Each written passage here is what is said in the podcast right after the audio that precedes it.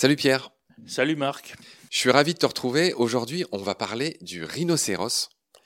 Et en préambule de ce chapitre, on va expliquer à celles et ceux qui nous écoutent que le rhinocéros fait partie d'un ordre d'ongulés qui s'appelle les périssodactyles, qui regroupe les rhinos, les tapirs et les chevaux.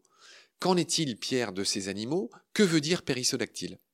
Oui, alors dactyle, les doigts, périsseau, euh, impair. Ce sont euh, les ongulés, c'est-à-dire qu'ils ont des doigts munis d'ongles ou de sabots quand c'est un cheval avec un nombre impair. Alors on sait que le cheval en aura un, euh, le tapir euh, trois. Euh, le rhino, il doit avoir trois gros doigts aussi. Et le rhino, trois aussi. Dans la savane, le rhino laisse une trace célèbre en forme de trèfle, me semble-t-il. Ah oui, ben alors c'est cohérent. Voilà. Donc, juste pour dire à celles et ceux qui nous écoutent aussi que les périssodactyles, cet ordre de mammifères ongulés, s'opposent aux artiodactyles, hein, qui s'écrit A-R-T-I-O, artiodactyles, c'est tout le reste. Hein. C'est tout ce qui est vache, ou chameau par exemple, on voit très bien que euh, c'est un nombre pair de doigts, si j'ose dire. Ce ne sont pas vraiment des doigts, puisque ce sont des, ongulés, hein, c'est plutôt des ongles. Euh, voilà, donc périssodactyle, on a vu que c'était les rhinos, les tapirs et les chevaux, nombre impair de doigts. Mm. Et artiodactyle, bah, c'est tout ce qui est 2-4, et donc c'est tout ce qui est vache, bison, etc., cervidés, etc., etc., les sabots fendus. Mm. Ça, ça a été vu grâce et avec toi, Pierre. On va enchaîner sur le rhino qui se dit rhinocéros à peu près dans toutes les langues, sauf en allemand, qui a un nom magnifique.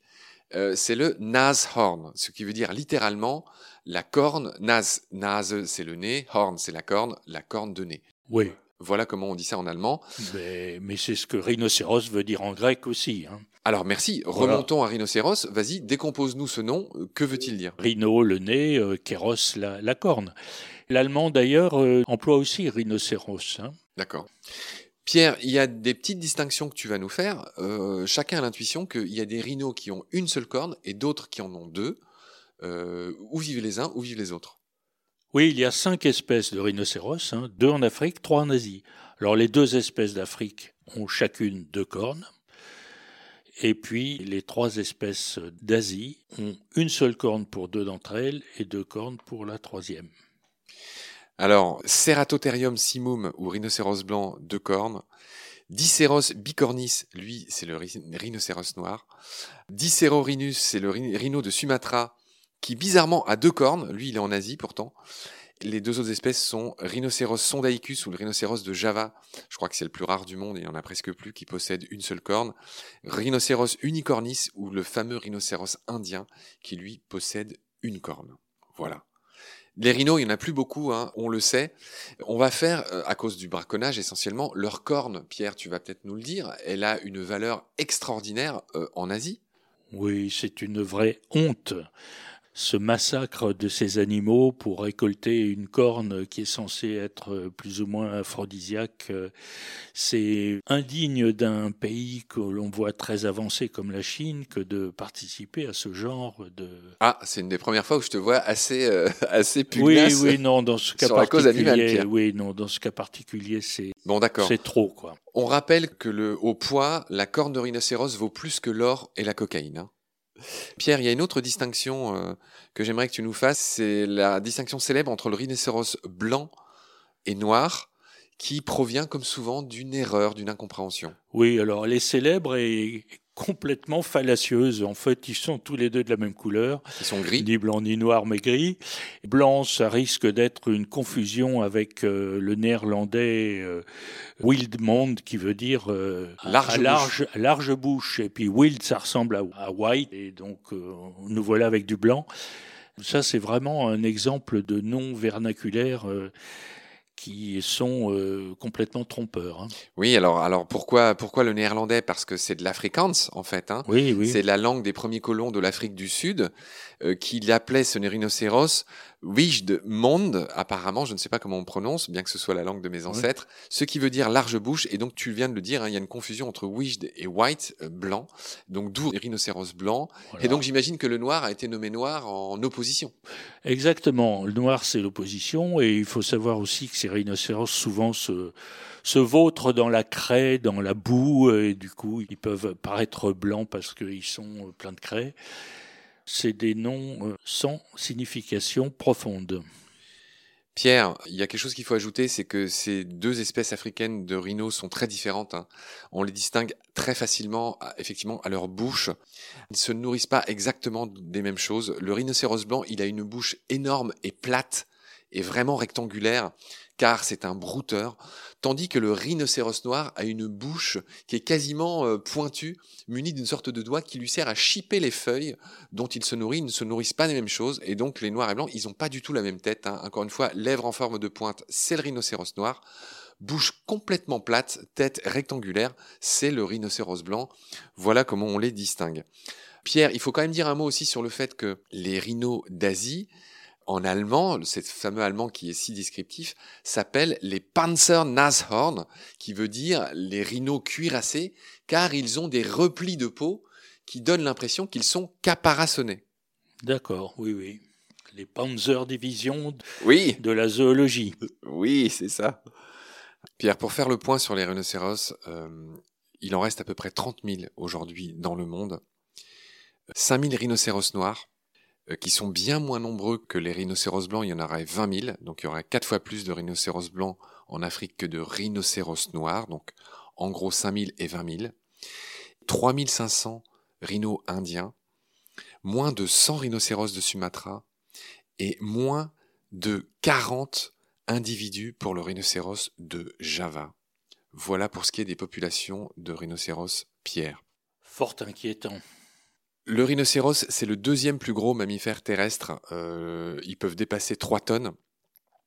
Donc c'est un peu moins qu'un éléphant, mais c'est quand même pas mal. Ils sont très utiles, les rhinos. Ils ont un rôle, comme tous les animaux dans la nature. Ils servent à fertiliser le sol, un peu comme les hippos euh, euh, dans les rivières. Ben voilà, ces gros animaux sont très utiles pour fertiliser le sol. Concernant la page culturelle, Pierre, je lis que au IIe siècle, Pausanias le décrit comme le taureau d'Éthiopie. C'est un nom qu'on lui a donné dans l'Antiquité au rhinocéros. Euh, il y a une représentation célèbre d'un rhinocéros qui est celle de Dürer, ce graveur allemand, euh, qui est exposé au British Museum, qui est assez curieuse hein, quand on compare avec la version euh, actuelle. On touche du bois, mais ces dernières années ont été plutôt positives sur le plan de la protection. Il y a de moins en moins d'individus qui sont tirés en Afrique du Sud. Hein. Ils sont vraiment très attentifs. Mais on sait que voilà, les braconniers sont armés d'hélicoptères. Ils empoisonnent même les vautours pour pas qu'on puisse voir que les vautours cerclent autour d'une carcasse pour pas se faire repérer. Enfin bon, bref, c'est tragique. Ils y vont euh, à l'arme de guerre et ils sont équipés d'hélicoptères pour aller plus vite. Enfin, c'est vraiment, c'est vraiment énorme. Hein. Pareil pour les éléphants. Bon, Pierre, notre objectif, c'est de parler de langue et de culture dans ces épisodes. Je renvoie ceux que ça intéresse euh, euh, aux épisodes qu'on a fait avec Chris de Bardia euh, concernant les rhinocéros indiens. Mais effectivement, le rhinocéros indien qui vit au nord de l'Inde et au Népal, je crois qu'il en reste autour de 3000 aujourd'hui. C'est le moins... enfin, il est, il très menacé. les deux autres espèces qu'on a mentionnées sont vraiment quasiment éteintes. Il en reste quelques centaines à peine. C'est des animaux, le rhino, qu'on chassait lors de safaris. Et il y a des souverains, y compris britanniques, euh, qui euh, euh, tiraient du plaisir d'étaler des dizaines de tigres dans un seul safari qui était tué. C'était vraiment autre temps, autre mœur. Hein. J'imagine que ça ne te met pas en joie, cher Pierre. Pas du tout. L'histoire de la corne de rhinocéros est un résidu de ce comportement. Pierre, il y a un truc qu'on n'a pas dit euh, très simple concernant cette corne, c'est que c'est tout simplement une agglomération de poils, hein, la corne du rhinocéros. Ce n'est surtout pas un os. Oui, en effet, les cornes de la, la plupart des autres animaux, oui, c'est de la kératine, mais ça serait un paradoxe de s'en étonner parce que kératine vient de kéras, la corne, donc c'est logique. En fait, les cornes des bovidés, par exemple, comportent un, un centre qui est osseux, qui est de l'os, qui est de comme l'os, et c'est entouré d'une gaine de kératine. Alors que chez le rhinocéros, en effet, il n'y a que la kératine. C'est comme des poils agglomérés. L'espèce est devenue rare à la suite de la destruction de l'habitat. Le tourisme de chasse est devenu très populaire chez les Européens au XIXe siècle. Euh, et vers le milieu de ce XIXe siècle, certains officiers britanniques affirmaient en avoir tué plus de 200 chacun. La classe, les gars. Voilà. Pierre, euh, on va finir cet épisode par une référence culturelle, euh, la célèbre pièce de Ionesco, le célèbre livre d'Eugène Ionesco, qui s'appelle tout simplement Rhinocéros. Tu en parles dans ton livre? Oui, c'est vraiment un, succès considérable de, Ionesco, qui est, qui est roumain bien sûr d'origine et qui est venu en France euh, essentiellement après la Deuxième Guerre mondiale. On connaît très bien euh, La cantatrice chauve, hein, qui est son premier succès, qui continue à se jouer encore aujourd'hui dans le quartier latin, tout près d'ici.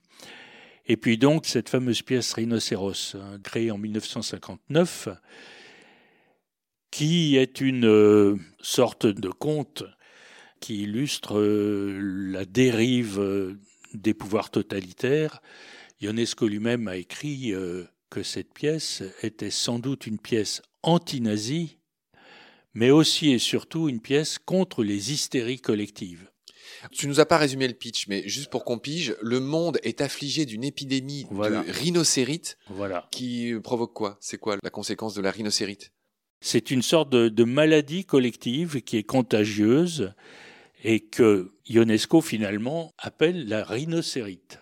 Donc les gens, dans cette pièce, les gens se transforment petit à petit en, en rhinocéros. Hein. C'est un peu comme dans la métamorphose de Kafka. La peau se durcit, la voix devient rauque. Donc voilà, les héros s'appellent Jean et Béranger. Pierre, je vois que euh, un des premiers interprètes en France fut en 1960 Jean-Louis Barrault et que des acteurs aussi prestigieux que Lawrence Oliver et euh, Orson Welles euh, ont aussi interprété Rhinocéros dans le monde à Londres. Oui, et ce qui est amusant en rapport direct avec notre euh, idée de l'histoire des mots, c'est que Ionesco s'est amusé aussi du mot périssodactyle. Il qualifie euh, le rhinocéros de quelconque périssodactyle dans sa pièce, et il y a une famille qui s'appelle la famille périssodactyle. Voilà ce qu'on pouvait dire sur, euh, sur Ionesco Pierre, un de tes auteurs euh, favoris qui est joué pas très loin de chez toi. Je rappelle que tu habites en face du parc du Luxembourg. Je te remercie pour tes lumières concernant nos amis les rhinos. Euh, je te retrouve très vite pour la suite. Prends soin de toi. Salut. Salut Marc.